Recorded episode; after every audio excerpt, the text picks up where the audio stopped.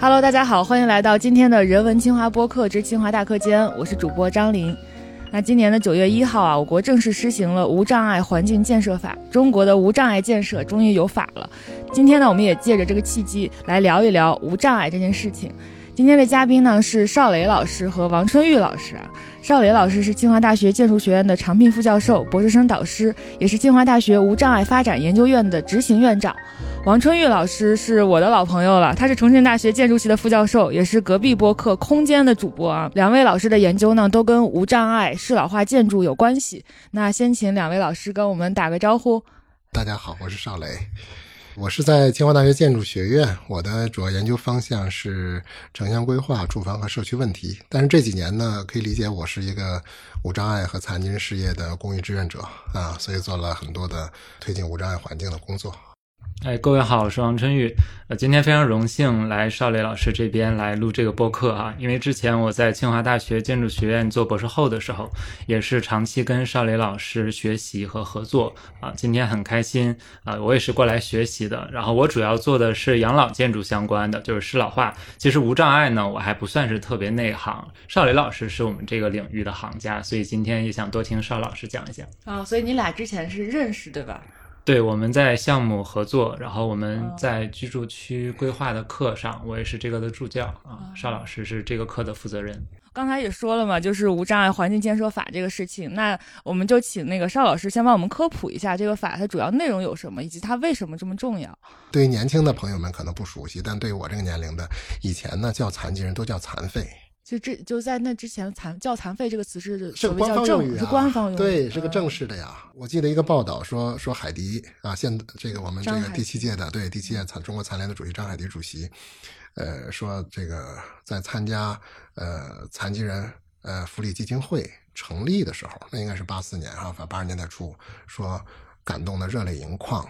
这其中一个原因就是他看到了从残废，就大家不再叫残废了，而叫残疾。啊，我举这个例子，这个例子好像这个这个就是在语言上的一个字的变化，但是大家要知道，语言习惯和用语的改变，其实背后已经透射出了这个观念态度的变化。八十年代开始呢，咱们国家就在建筑上面，我们指我们这个行业开始制定一些规范。那时候规范名字还叫《方便残疾人的道路和建筑物的设计规范》，它的这个名字的前面还是方便残疾人使用的。大概在二零零二零三年的时候。我们国家的建筑规范前面“方便残疾人”这几个字已经去掉了啊，道路和建筑物的呃设计规无障碍设计规范啊，而且在条文里边已经明确了叫什么呢？叫有需求的社会成员。嗯，就不只是不仅仅是对这个这个变化很大。一九七零年代那时候，全球都在说，我们讲认识到了无障碍是一种社会问题的时候，大家已经在去讨论通用设计。嗯，包容性设计，英文就是 universal design 和 inclusive design，而指的呢就是说，如何面对更多的人，全部的人，嗯，啊，使我们的产品啊、设计啊、我们的各种服务啊，它能够适用，而不是区别对待。您看我们现在，虽然法律里边还有很多遗憾，就是有些东西这个不是一蹴而就就能搞定的，但实际上我们在体系上，在一步一步的对，在这个权利的呃，从宪法权利到民法到司法权利传递上，已经逐逐步的都健全了。那这个，所以这次的立法，大家知道，在这样的一个背景下，其实它的它的，但是它的意义是极其关键的一件事儿。嗯。因为我们知道，呃，邵雷老师是二零二二年的冬残奥会的那个专家组的，我还是火炬手呢，还是火炬手，对，我是唯一的。还没有。清华建筑学院还有推文呢。王老师播客里之前也采访过一个是在冬残奥会工作的，对，因为我我自己是一个就是算是无障碍设计的门外汉，就是生活里边的普通人来说，我可能对我来说，这个无障碍就是。什么盲道啊，然后洗手间里边的那个无障碍的洗手间呀什么的。那具体比如说冬残奥会里边的这些无障碍的设计有哪些？老师们能不能给我列举一下，让我大概能改一下具体的无障碍设计是什么样子？这次冬奥会一个最大的特点就是，呃，在以前可能我们会把无障碍作为一种补足，无障碍作为一种调整，但这次呢，冬奥会确实把无障碍作为一种并行的设计、运行和管理。就是它的规，它它的层次更，或者您可以理解为工作流程上，嗯啊，它已经优不先级更高。对，它已经不再是这个线性编辑放在最后面再去再去着吧了，呃，它是实际上是一个并行的工作程序。这个时候呢，就是专家也好，志愿者也好，包括体呃这个残疾的体验员也好，就在全过程并行的参与了。当然，这不意味着对一些东西要进行改动啊，还是要改动的。那么，但是这个过程呢，就很好的留下了一些空间和调整的余地。而且您知道，就即便是赛事本身，呃，它也会调整。比如说，有时候运动员在这儿聚集，可能忽然这个这个一个新的调整，那最后安保线也好，它聚集区也好变了。这时候你就会遇到，在原有的设计里边，新的聚集区动线它的疏散能力，呃，电梯的数量就都会发生调整，包含，呃，即便在冬奥村，那么运动员住在哪儿，那么。到了点儿之后，能不能方便的下来？你要知道，等等电梯，如果都是轮椅运动员的话，等电梯还是挺费劲的呀。如果按照咱们说一步两步电梯的话，可能那边比赛都开始了，这边还没赶过去呢。嗯，所以这里边怎么去安排，其实都变成了一些细节问题。咱们这次是节俭办办奥运，有很多场馆是再利用的。那五十年代搞的场馆，你按现代的无障碍标准来要求，就很难。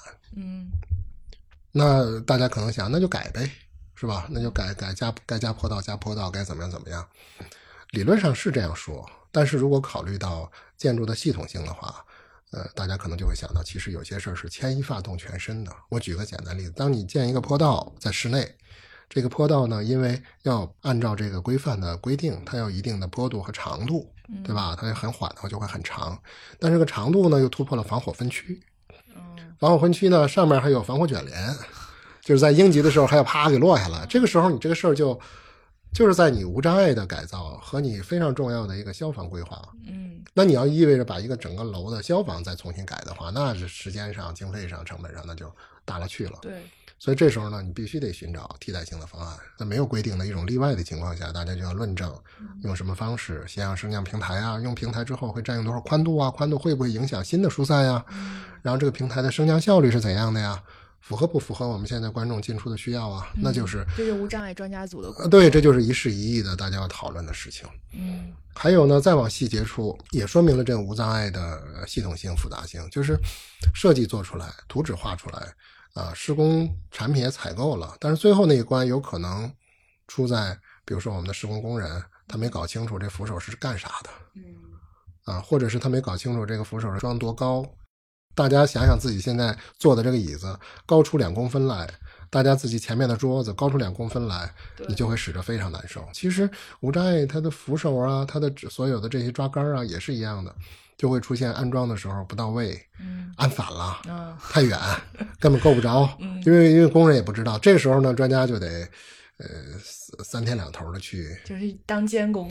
那监工检查，你还得示范啊。有时候你亲自给他示范，告诉他说：“你看我是怎么使的。比如说我把两个拐，是吧？我把它放下之后，我身体是怎么靠上面的？靠在哪儿啊？那工人就明白说你的这个横杆应该大概在什么高度啊？这些事情，对各种细节，工作量听上去还很大。其实我觉得最辛苦的是，呃，奥运体验员，我们无障碍体验员，这是咱们也是一个创新，就是在这个过程中，就是招募了呃残疾的志愿者，他们跟着我们一起看工地，其实挺不很很不容易。那那不像咱想象都盖好了，还是一帮砖头瓦块呢，地面上都没有平整的。但是呢，大大家想办法还是得去。去了以后，你比如房间可能装修好了，室外没装修好，去了以后还得体验房间呀。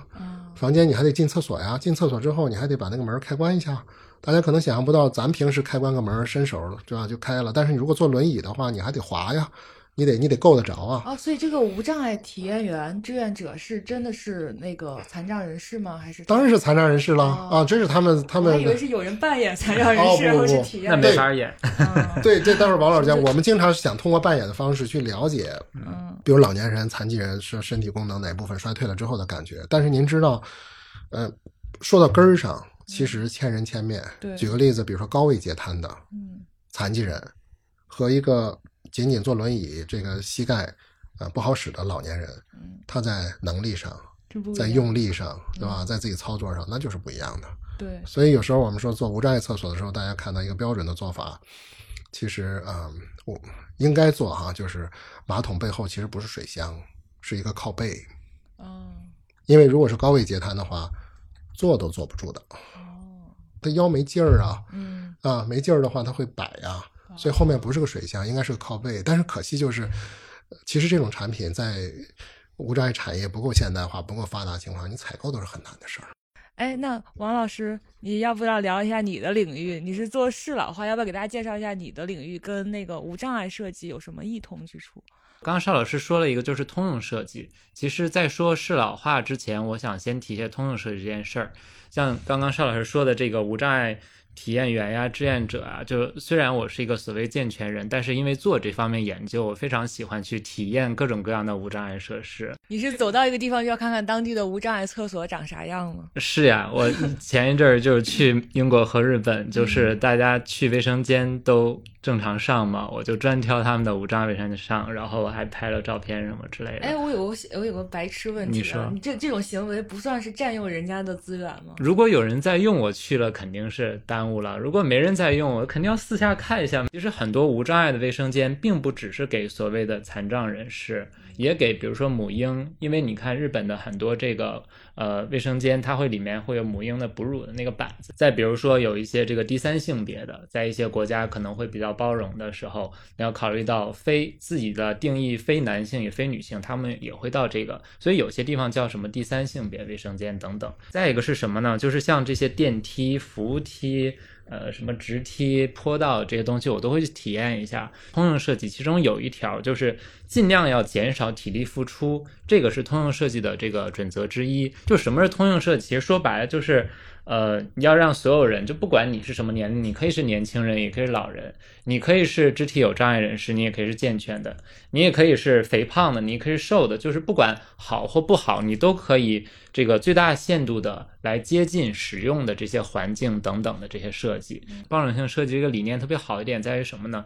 在于很多时候你哪怕是一个年轻人，你也会遇到自己就像一个有障碍人士一样的情况。比如说我刚刚从机场过来，我提着一个大箱子，我提箱子的时候，我是多么希望我的地铁全程是无障碍的。北京的地铁因为有些历史因因素，所以像一号线、二号线这种比较老的地铁，你进去然后你会不停的上台阶、下台阶，别说没有电梯了，坡道都没有，所以。还好我还能提得动，而这个过程中，不管你身体有多好，都有可能摔了呀、崴了脚呀、崴了手呀等等的都有可能。所以就说，其实无障碍设计它并不是一个仅针对我们说残障人士的，它其实也是面向我们所有人的。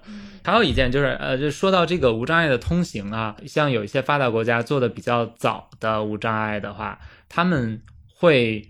把这个无障碍，就是这个通用设计这件事儿吧，当成一件基础的方式来设计，所以就会在空间中留有很多的富裕的程度，比如像刚刚老师说的这个坡道之类的，一定要留出足够的长度来做这个坡道，留出足够的空间来做扶梯、做直梯。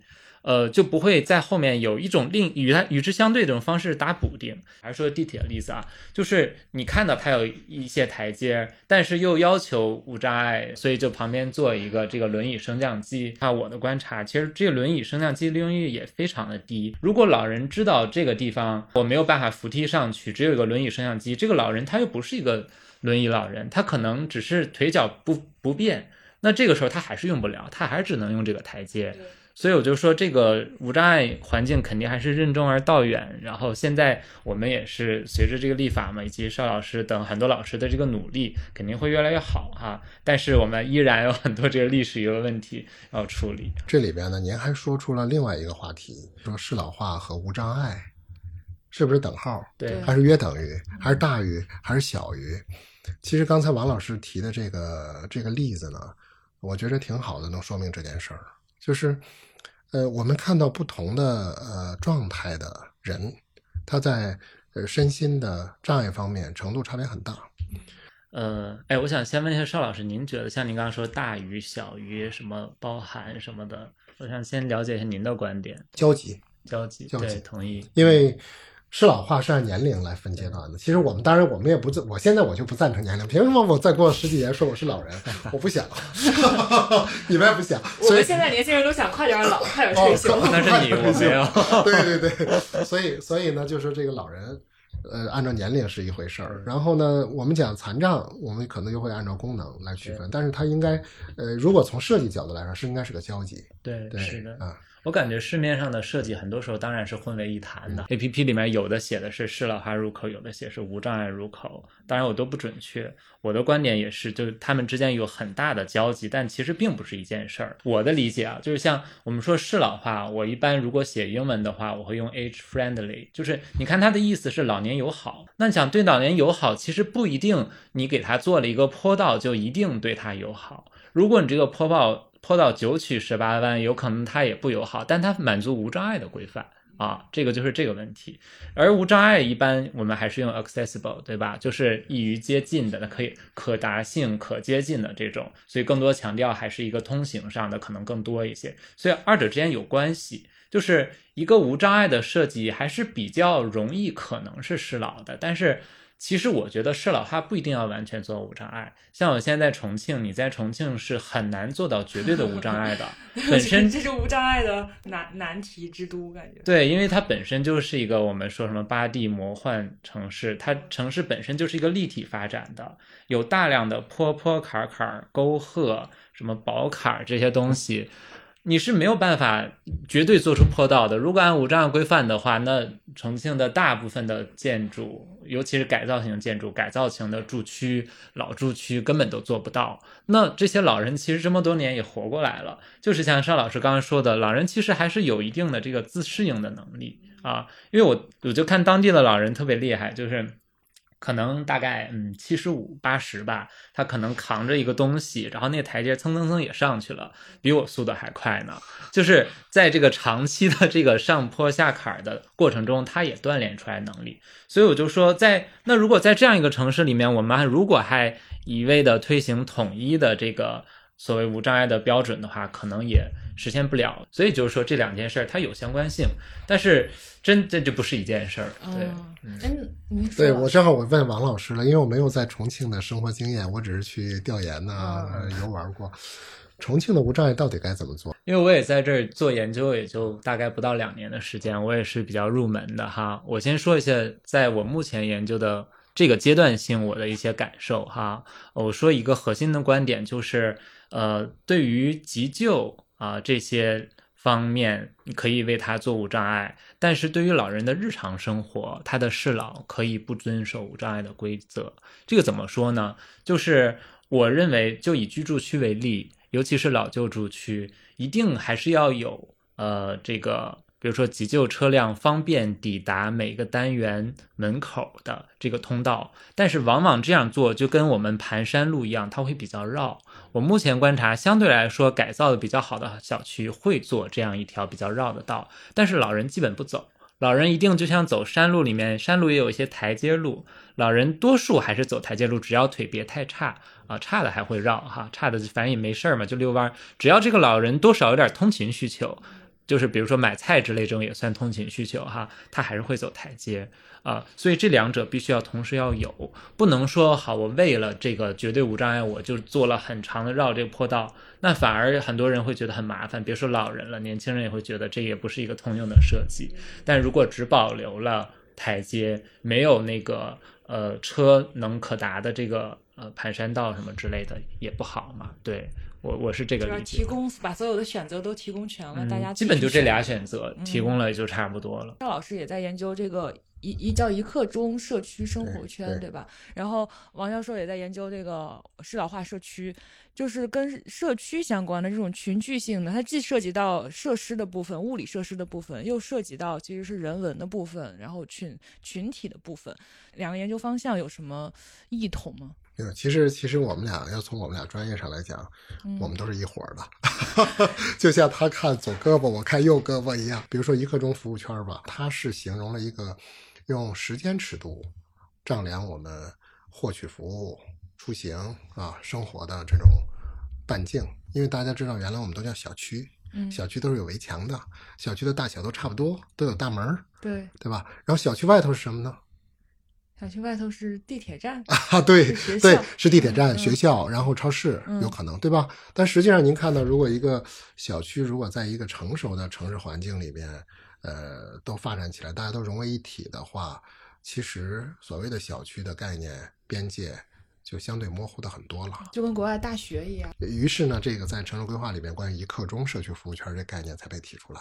实际上，我们是在一个比如说呃便于大家生存的或者生活的这样的一个半径范围内来实现我们城市的配套的补足。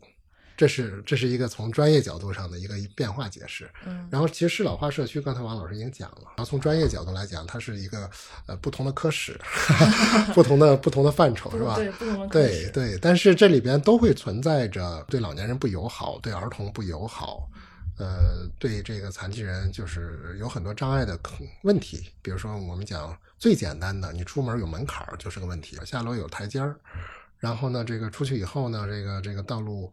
呃，坑洼不平啊，没有没有和这些东西呢，都构成了说你在一刻钟的服务范畴内，啊，可能会可达性很差啊。去买个东西发现都去不了，去邮局寄个东西不行。银行现在改的很好了，您看所有的银行网点现在门口的这个无障碍设施，至少那个坡道都非常齐全，对吧？存个钱我得能存吧，取个钱得取，这就是我们讲在呃最初一公里、最后一公里。呃，各种障碍导致的不便啊，您这么一解释，我就明白了，就是它其实更多的还是指对残障人士的一些方便，就是这呃一刻钟的。您可以理解为叫我们管它叫可达性、可达性、可访问性。因为我我刚看到这个名词的时候，你知道我想的是什么呢？我想的是，要是一个社区周围一刻钟的距离有什么医院、学校、地铁站，啊不不不不，这个这个房价有多高？这个这个概念要澄清一下啊。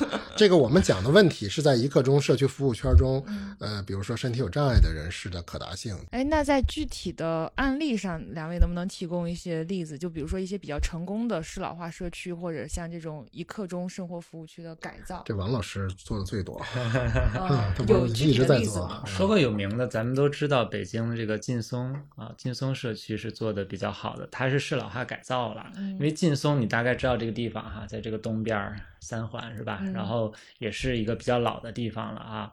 呃，我想说，核心的在于，其实适老化改造或者说适老化的社区呀什么的，它。不只是空间环境事儿，另一方面也是服务设施事儿。那其实劲松社区它改造相对好的地方在于，你好多时候啊，你做老旧小区的适老化改造的时候，你要有钱呀。你做老旧小区改造，有时候就原来那个管线，当年的那些什么上下水的铁管，什么该该裂的裂什么之类，这整个都要换一遍哈，都要换成这个新的。所以这就是非常花钱一件事儿。这个光政府出资是。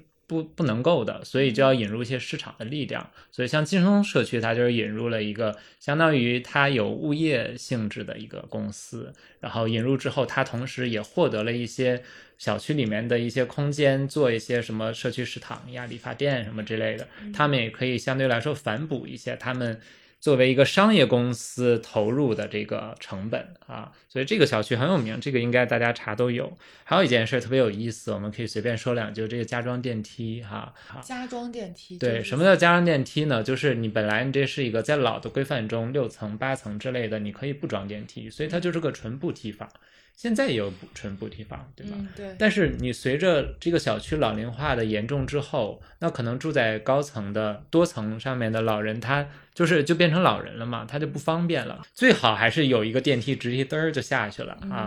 所以你你仔细观察，有一些老的小区，它外面会外挂一个那种玻璃的那种。像一个玻璃体一样，其实里面是一个玻璃的电梯，然后中间连一些连廊，连到每一层啊。这个就是这些年来一直很多小区都在做的加装电梯这件事儿哈。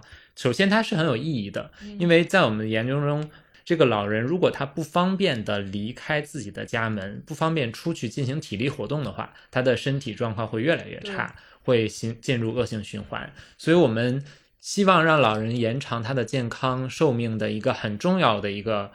目标就是要让他走出去，让他增加体力活动啊。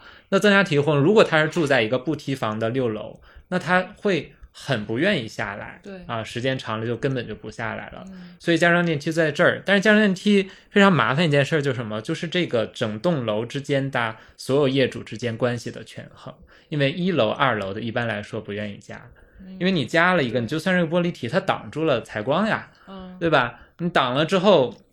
嗯，一楼的。本身一楼又就用不着，你又挡了点采光，打扰人家休息。嗯，对，也稍微有一点吧，它会有一点声音，这是一。第二，一楼的价值就这个房价会变低，楼上房价就涨了。嗯，它不是一个零和博弈，但是它内部会有谁稍微呃亏一点，谁稍微多，就谁少赚一点，谁亏一点，谁多赚一点关系。所以要权衡这个关系就非常麻烦。所以很多情况下加不成，因为对，在像在北方吧，因为。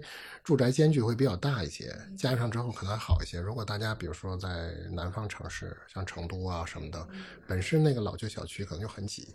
如果像刚王老说的，你在他这个门口再贴一个电梯的话，那一层就挡采光，坚决不会同意。还可以再问问王老师一个比较挑战性的话题。其实这个加装电梯呢是解决不了入户问题的，因为大家走楼梯都知道，您是走一个休息跑。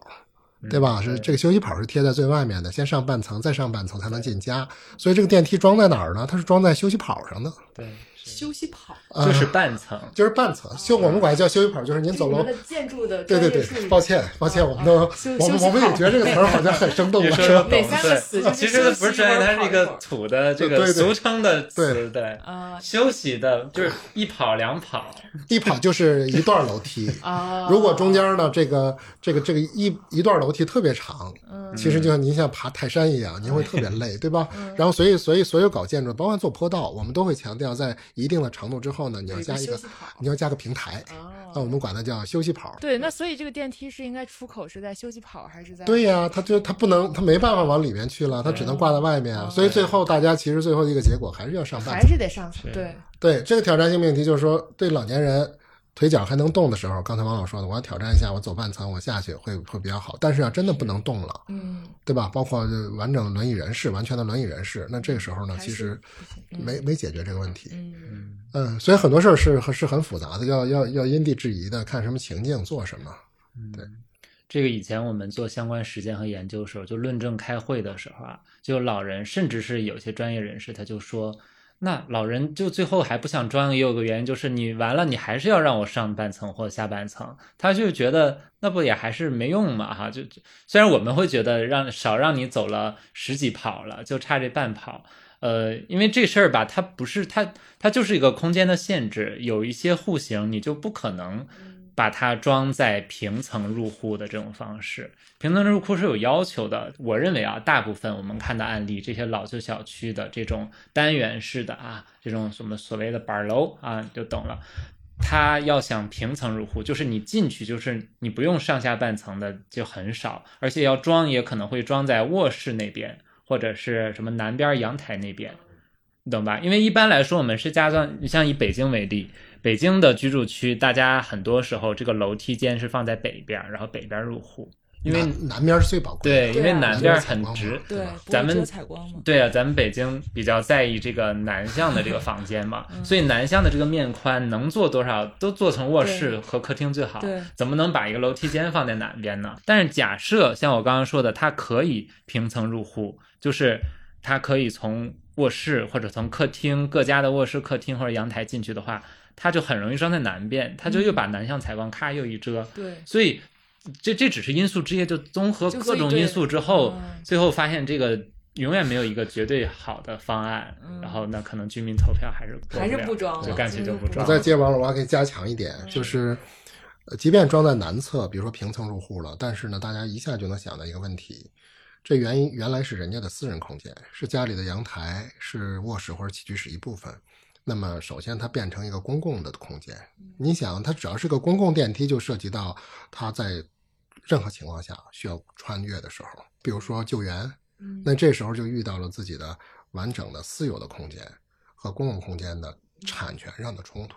嗯，那这些就是都是很复杂的，所以当然我我我总体说我很支持加装电梯啊，但是呢，它又肯定不是一个唯一的办法，我们还可能会通过住房政策呀，来来鼓励老年人置换呀，提供呃更好的这个保障性住房为残疾人有需求人来使用啊，我觉得这些多管齐下，你可能才能解决这些。哎，我再补充一点，我就顺着这个 电梯聊着还挺好玩的。我们前两年有一次在北京调研的时候路过，发现有有一栋楼它装的挺有意思的，首先它是北侧装的，而且同时它能平层入户，它在北边稍微加了一个廊道，然后又多出一小轱辘平台。嗯，这样呢，我我我就能深刻理解为什么它这个装成了，因为首先它的楼间距特别大，它允许这个电梯外挂出去甩出去之后，它还能加一轱辘。嗯，第二，加的这轱辘就相当于每户你多了空间了，它面积增加了，啊那边并不是占用了它原来的那个对对对，相当于你挑出了更大的阳台和露台。嗯这些老人呃，这些家都住家都在那儿弄个什么小花园儿，什么种什么啊，虽然它就是个钢结构的哈，很嗯很简单，但是显然这种就比较容易推行。但这种好事儿很少见，这么低的楼间距还能让你做出这个的。对，哎，我刚想问说，如果你在家里边儿的面积做出来一块儿电梯的话，那你将来再卖房子，这个面积是会变小吗？你的房本我不知道产权会怎么定，嗯所以这是一个特别敏感的事情啊，就是您知道北京这样的房价里边，一平米都可能会造成很大的扰动，对多给您一平米，少给一平米，这就是上万的钱。对，所以，所以这里边要不怎么会说要要算很多账呢？嗯，对吧？再装电梯谁出的钱？最后确权的时候，做房屋产权的时候，界限在哪儿？嗯，都是都是问题。对啊然后我再举一个，接着王老师啊，我们俩这事儿 这事儿没完了。没完了。那个讨论更奇怪的一个例子，刚才王老师说的是北边条件允许的，不知道加出了走廊来是吧？让开。还有一种什么做法？真的直接就挂到二层了。啊，你一层不是不需要吗？是，然后我把电梯挂起来，嗯。挂到二层了。哦，还有这样的，那得那得谈了多崩啊，才给他把一层给空出来，直接装二层。事实就是这样。你说一个家庭分什么财产、分房产的那个一家能反目，那别说一栋楼里面的邻居了，哦大家又没什么血缘关系。哎，那我们如果就是先抛开，我们现在离开电梯这个话题，好我们先 赶紧离进屋先聊一聊。就如果在屋子里边要做一些适老化的细节的改造的话，比如说父母年纪慢慢的大了，然后我又不想换房子，但我想在嗯装修上把我房房子再装一遍，那有什么小的贴布您可以提供一下给我们贴们？布，对啊我们一般就是说是老哈改造的室内，经常说什么三通一平啊，这个大家可以上网查一下。嗯比如说，就这一平很重要，就是地面要平啊，因为传统的呃比较老的住宅吧，它这个卫生间一定是地面你要做防水之后，它就会高一级。就大家可以回想一下自己的家里哈，你家对我去过你那个老家吗？他家那个老家的房子，为了做防水，他那个马桶就相当于你要。踏一级踏步，你上去之后很有仪式感的上去去卫 卫生间，而且问题在什么呢？你你上去之后，它那个马桶前沿儿是临着那个踏步的，临着那个沿儿的，就导致你脚是悬空的没地儿搁。啊。对，哎，你后来怎么解决的？买了一个小凳放在那对，个结果我就想垫一箱子东西，凳子都可以是吧？对，但是我想扩展一点，就是都网上说什么给老人家里什么七十多岁老人一定要做适老化改造呀，呃，那个多么多么重要，把地面怎么弄平。可是像这种情况，它就是弄不平啊，防水它就很高，它可能有十多公分呢，那怎么办呢？我其实个人觉得啊，如果老人已经习惯了。那你就把它那个边缘的那个分界线，比如说弄得清楚一点，旁边的光你弄一个呃夜间弄一个夜灯什么之类的照着，因为你不可能绝对的让它平，除非老人搬走。你要想平的话，基本上的方法也就只能你把外面的客厅和卧室的地板都升高，一起抬高，那你进门又要高一级了。就是这个高差，你永远绝对化解不了，所以我们有时候不必追求绝对的什么地面无高差什么之类的，它是好的，但是在其实，在一些老房子是做不到的。所以像邵老师刚刚说的，我们通过住房政政策，我们鼓励老人置换，也不一定非要住在老的这个房子中，因为可能里面有很多问题哈。我们到稍微新一点的房子，可能就没这个问题了哈。我再说一点哈，比如说啊，如果自己的家里呃有老人了，然后感觉他身体不太好的话，不一定把家里什么卫生间呀什么装的到处都是扶手。呃，老人有时候他心里看着会不开心，他会有这个心理暗示。我建议是，其实很多时候我们可以拿家具稍微调整一下位置和高度，就可以形成扶手的效果啊。比如说，呃，你的床边的你这个床头柜儿啊，你床头柜如果是一个很矮很小在边上的话就不方便。那如果是一个高一点、大一点的，离床边，呃，就是更靠更靠外一点的话，老人起身的时候，他不一定需要床边有一个扶手，嗯他可以撑一下撑一下这个床头，头柜儿，或者撑一下旁边，你哪怕摆一个凳子，你也可以撑起来。以前我姥爷在身体不好的时候，哈，就是在他床边摆了一个凳子，那他起来的时候撑这个凳子就起来了，没有必要搞一个扶手啊。这个是。所以其实更多的是要靠有心，靠你的亲人什么的有心去发现这个需求，然后而且没必要做一些固定的这些设备和辅具，你明明其实就通过一些呃日常中的像这种桌椅什么之类的就可以解决啊，小东西解决大问题。哎，所以两位老师在家里，你们自己家装修的时候，你会给自己家里边做一些这些小设计吗？我妈妈就是膝盖就不好啊，所以我会在在洗手间里装上呃扶手，然后我还会给他准备浴凳。浴凳就浴凳，浴凳啊，就是对。那我也很喜欢浴凳。对，就是坐着洗澡太爽。哎，对，坐着洗，其实这呃坐着洗就是个很好的通用设计。什么什么情况都可以坐着洗啊？干嘛能坐着？干嘛站着呢？是不是？但你想，如果说因为站着脚脚地面滑，嗯，或者是呢一走啊呲溜一下，这个时候受伤就就真的是没有必要了，对对吧？所以我觉得刚其实刚王老师还提到一个，我觉得特别有感触，他说的很对，就是当我们从呃无障碍也好，适老化也好，什么也好，我我们我们跳出来之后，他的初初衷是进行人文关怀的，你了解你的用户需求的。啊，一种这种人性化的设计，啊，这种时候呢，其实我们做规范是不得已，因为如果没有标准的话，就没有规矩，没有方圆。但是呢，从设计师的角度来讲，不管是我们是吧视听的，还是我们行动的，还是我们甚至服服务设计的等等各种内容，其实了解用户的真实需求。而不是用一个自己，我们经常叫想象的无障碍。咱们每个人都在想象的无障碍，说：“哎，我给你做了呀，我做的。”行业的人都有这个问题。对我做的挺好啊，但是人家根本不需要，啊，或者是说根本这件事儿不符合自己的这个平时的一个习惯，所以这时候真是要，呃，重新改变我们对设计的看法和设计这个职业，呃，大家做事的一种方式。呃，有时候是一个历史阶段，因为它可能太快了。可能太太太追求效益和复制了，或者效率了，有时候我们会忽略一些东西。那老师，你是怎么开始就是对这个方向产生研究兴趣？这事儿应该先问我们帅帅的王老师。对啊，您是您是您是在读读硕读博期间就做的吗？是啊，我没有，我其实我本来啊，没没有，我是博后期间转的。我原来是做长租公寓，就是做青年。后来转到周周老师这儿。对对，转到赵老师这儿做老人的啊。呃，当然也跟有有一定机缘巧合，但更多的是说白了，就是我觉得青年人居住的问题是很好解决的。我们是很糙的，是是很很抗造的，就是呃，比如说像长租公寓吧，我们给他想出那么多花什么之类的，是确实是好像就我说锦上添花是吧？但是你说有这个精力好好研究一些，对老人来说，对他们来说是生命上的差别啊。因为我国我们都知道，老年人的跌倒风险是非常那个严重的。我昨天还在看一个文献啊，就是有医学的在统计，但是它有一些范围，具体有点忘了，就是百分之十四，好像在室外跌倒的这种百分之十四都会因此而失能，就是卧床啊。呃，当然这个也也取决于他统计的老人的年龄段口径，但无论如何，大概数据是这么一个情况，就是。相当于什么？如果你是一个老人，你真是不能摔。你摔的话，你就有一个很大的概率，这都不是小概率，很大的事情，从此你就躺下了。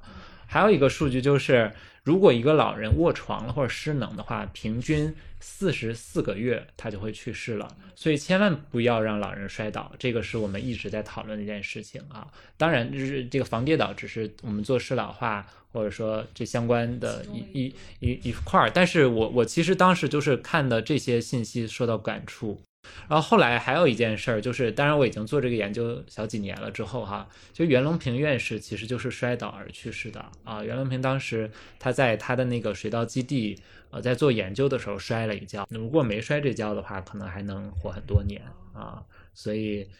嗯，很多对你说，我们防这个新冠之类的，哈会让老人这个提前去世。其实有时候他一些物理上的损伤是更大的一个死亡原因。对，邵老师，邵老师呢？我是觉得，我我是被这个，呃，在心灵上被被被震撼了一下。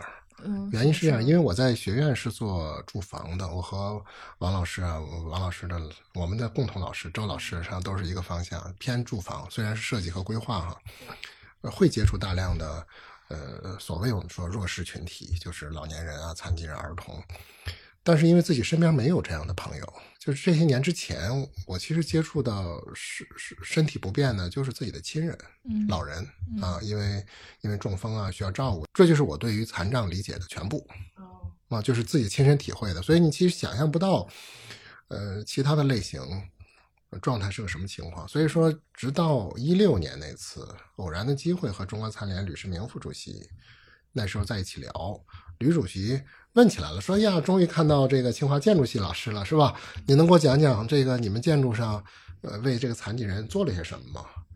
您说这句话其实还真是触动到了，因为真想不起来，除了那个无障碍规范，做点坡道啊，做点扶手啊，脑子里的认知没有那么多，因为你你你你没有这样的感悟，没不认不认识这样的人群，你不知道大家的需求和特点都在哪儿。就像我刚才说的，光连这个呃下肢残疾截瘫的位置不一样，都会带来能力上的区别。我们说盲人，盲人有低视力的，有这个有这个色盲的，就是低视力也有中心的视野的，也有其他的情况，也有全盲的，都不一样。听力我们觉着是，呃，这个这个、呃、听不见，那实际上我们现在看，呃包括各种辅具，人工耳蜗也好，助听器也好，大家的情况和需求又都不一样。实际上这种多样化的需求以前不认识，对吧？自打自打像吕主席开始，因为因为是中国残联嘛，对吧？我后来我就忽然意识到一个问题，就是，哎呀，几十年的建筑学坏了，不叫学坏了，开个玩笑啊，就是人生的顿悟时刻到来了。这个反思很容易穿透的。嗯，它不是说你需要费好大的劲，因因为你你稍微的把眼界一放开，你会看到，因为你要通过比如说吕主席，你会知道各种各种不同的，比如说肢体残疾、嗯。视力残疾、听力残疾、精神残疾，你忽然发现他们都是真真实实的存在，真真实实的痛点，但是平时我们都看不到他们。嗯。他们也因为这些障碍，他们也出不了门后来吕主席给我讲个故事，说，呃，在这个在这个北方，在内蒙，说当把那个一个长期卧床的人抬出蒙古包的时候，抬出住所的时候，那都哭了。嗯就是就是你知道，在没有这样协助下，那根本见不到户外的。然后，然后你再进一步的延伸的话，你当然发现残障带来的呃身心的健康的问题，带来的家庭的痛苦，带来一系列的，而且说我们这个我们讲这个这个呃僵化刻板的印象 stereotype，就是我们想象的，是吧？他应该是怎样的人，其实完全不是那回事儿。对吧？我们甚至在想到，我们但现在有很多小朋友们，小朋友也许有时候会有，比如说会有抑郁，会有焦虑，我们可能会有学习障碍、阅读障碍、多动症，我们可能还有叫自闭症的所谓的谱系啊，就是其实你也说不清楚那个杠那个那个杠杠在哪儿，对吧？但是他可能就是不爱说话，有的可能智商很高，可能有的就会受影响。这些东西，你说我们哪些把它归为残障？哪些给人家发一个牌儿说你是残疾人呢？所以，我们我们的世间的观念，我们的态度，对吧？我们的我刚才就讲到的这个态度问题嘛，对吧？是强行的去去在这个社会上做了区分，而这个区分呢，又会带来进一步的不公平。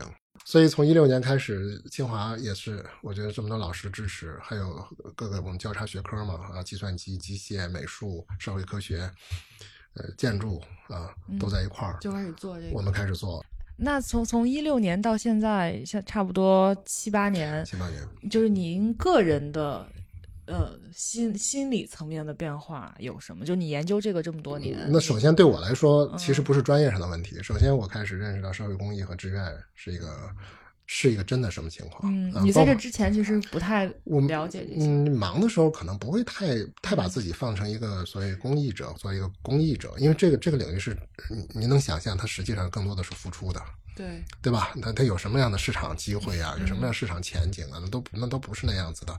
所以你知道它的意义和价值，也从此知道为什么。其实我包括像在座的老师王老师，其实做这个领域都是因为对这件事儿有一个明确的的对啊赤诚的价值认识，嗯。才去才去投入。啊，我觉得你肯定是在这之前，还是你 一定是一个有这种共情能力，或者有这种对对别人的痛苦的体察能力的人。只不过他我觉以着我觉着嗯大家都有，大家都有，只是可能也许比如说像我和王老师在这个专业方向上，嗯呃、可能有时候进入角色更快一点，嗯、但是我觉得所有人如果真正的去了解这件事的话，大家都马上会能够感受到，因为这个和人自身密太密切相，和自身和自己的亲人、父母对是吧，爷爷奶奶。呃甚至包含宝宝，对吧？当一个宝宝牙牙学语不能走路的时候，不会走路的时候，那不一样吗？对，其实这就说到这个无障碍这件事情的普世意义嘛。您之前也说过，它其实是算是让我们重新去思考这些所有的知识谱系、权力结构以及我们的教育等等等等。对你，你怎么去理解说它的一个普世意义是在这方面体现？我觉得最核心的，要从人性上来讲，还是还是关爱吧。我觉得就是个社会的凝聚力啊，大家的。彼此之间的关系，我觉得在制度安排上实际上是一种保障吧。嗯啊，就是这两这两件事情不可分啊，一个是人的自主选择，我们应该怎么样去看待和世界和别人的关系。嗯啊，一个是说，呃，在我们作为一套制度体系在运行的时候，我们怎么面对不同啊，面对歧义，面对分歧，面对大家经常说的值吗？为一个人才有几个盲人啊？你要整这事儿。对吧？对呀，就那个像那个电车电车难题。对呀，你是为一个人你去干这些事情，那那这个话就就会就就必须从一个制度意义上来进行安排啊。但这几年推动的就一直是把无障碍作为保护消费者权益。当一个社会投入了很多的公共资源来进行无障碍设施的完善、呃修缮和维护的时候，实际上这就是巨大的一笔国有资产和所有人的投入。嗯，那这时候你对它的损毁。啊，对它的不善利用，对它的低效，那就是触犯了、触动了公共利益。嗯，虽然他说了是残疾人、老年人是作为重点人群，但是有无障碍需求的人，其实就是我们每一个人一生中躲不过的。对，对吧？那就是说是李建飞老师是这个法的最重要的起草者，他是说这个法在他认为是史上最广泛的、极大的受益群体。嗯，就就每个人，所有人，所有人嘛，所有人嘛，对吧？只不过是你，只不过是大家是不是在现实当下有没有这个状态，嗯，对吧？然后呢，极长时间的保护，极广的范围，嗯，我觉得从这个角度来讲，那确实是一个很很重要的进步，对，很很好的进步，对对。那王教授，你还有什么要补充的？我接着邵老师说哈，就是。我也深刻体会到，就是无障碍这件事情，就是给了每一个人正常化生活的权利。不管你是肢残、肢肢残人士，你是盲人，或者你是老人中，比如说认知症老人，你都有这种权利。他不是，他们并不是少数，我们每个人都可能成为其中的少数，对吧？我们也终究有身体不好的那一天啊，所以。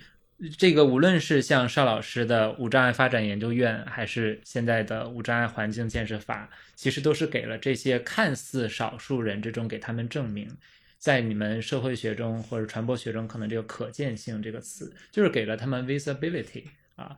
当他们对当他们被看见之后，我们才会真正的共情，共情了之后才会知道哦，原来其实我们都是一样的，我们都是一样的人，我们。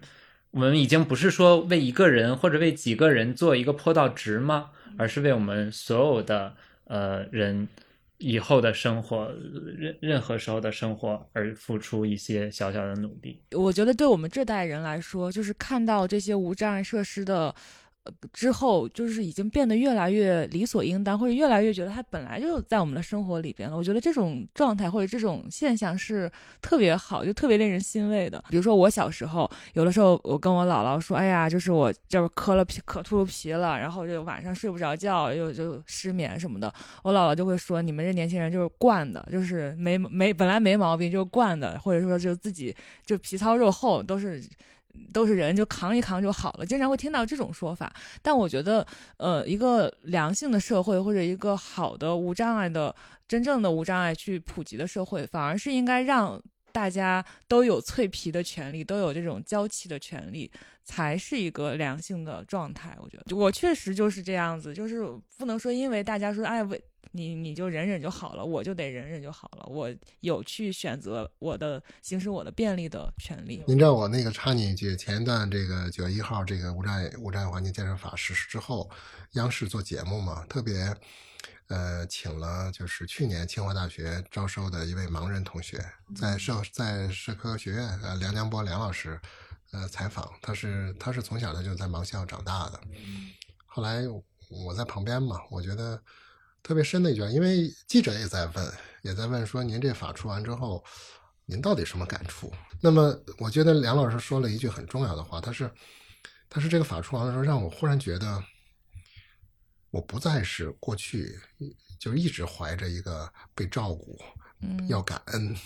嗯对，真的，他说他其实当然人的成长是在这儿，有了很多的社会支持各方面的，但是呃一个人可能也许永远在感恩状态下生活，是可能很难受。可能和和忽然像刚才您讲的说，我原来我我和大家是一样的，嗯对吧？我我获取比如说盲文试卷，嗯我参加这个这个研究生考试，我读一个社会科学的专业，嗯我有学学我想学的东西的自由，对吧？嗯我能来清华，我能够自由的出行，嗯，这都是再正常不过的事情。对呀、这难道你现在想想，这难道不是再正常不过的事情吗？所以说，实际上这个法在这方面给了很重要的一个我们讲提示和信心吧。嗯本期播客内容到这里就结束了，感谢您的收听。我们的播客节目《人文清华》已经在喜马拉雅、小宇宙 APP 等各大播客平台上线了，欢迎大家订阅收听。谢谢大家，咱们下期节目再见。